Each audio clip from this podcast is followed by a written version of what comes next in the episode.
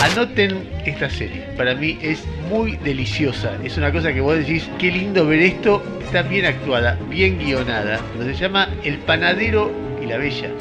La bella y el panadero, si querés.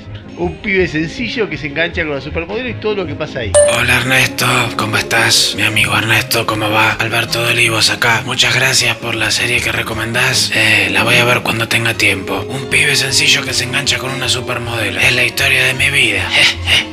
bueno, gracias, muy bueno el programa. Saludos, Alberto de Olivos. 32 años diabetes bien controlada, te cuidaste.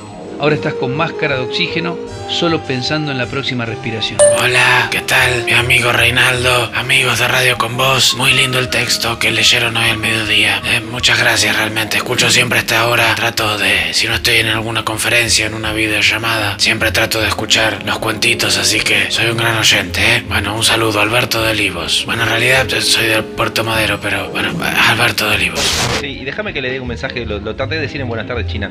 Torrico, el arquero de San Lorenzo, ya está, 41 años.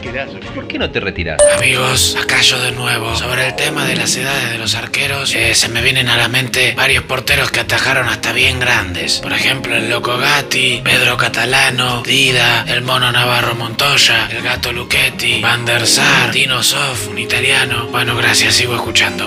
Marcos da pena. Cuando Quiroz habla de aplicar nuevas restricciones, ¿incluye suspender la presencialidad en la escuela? ¡Jamás! ¿Dónde vamos a meter a toda la gente que no entra y que está tirada en los pasillos de los hospitales? En las escuelas, donde no hay contagio, por otro lado.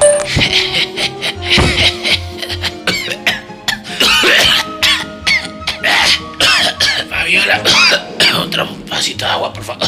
La actriz Glenn Close, la gran actriz Glenn Close, perdió por octava vez en la nominación a los Oscars a Mejor Actriz, pero se lo tomó con mucho humor, así que queremos que ustedes nos cuenten qué cosas cotidianas los hacen sentir un poco derrotados, pero igual se las toman con humor, ¿eh? No les parece tan terrible. Hola para mis amigos del mejor país del mundo. Soy Alberto de Olivos. Mi derrota con humor. Bueno, eh, ¿qué decirles? Fui jefe de campaña de Randazo en 2017, así que se imaginan. Un saludo para todos, amigos. Gracias, Alberto de Olivos.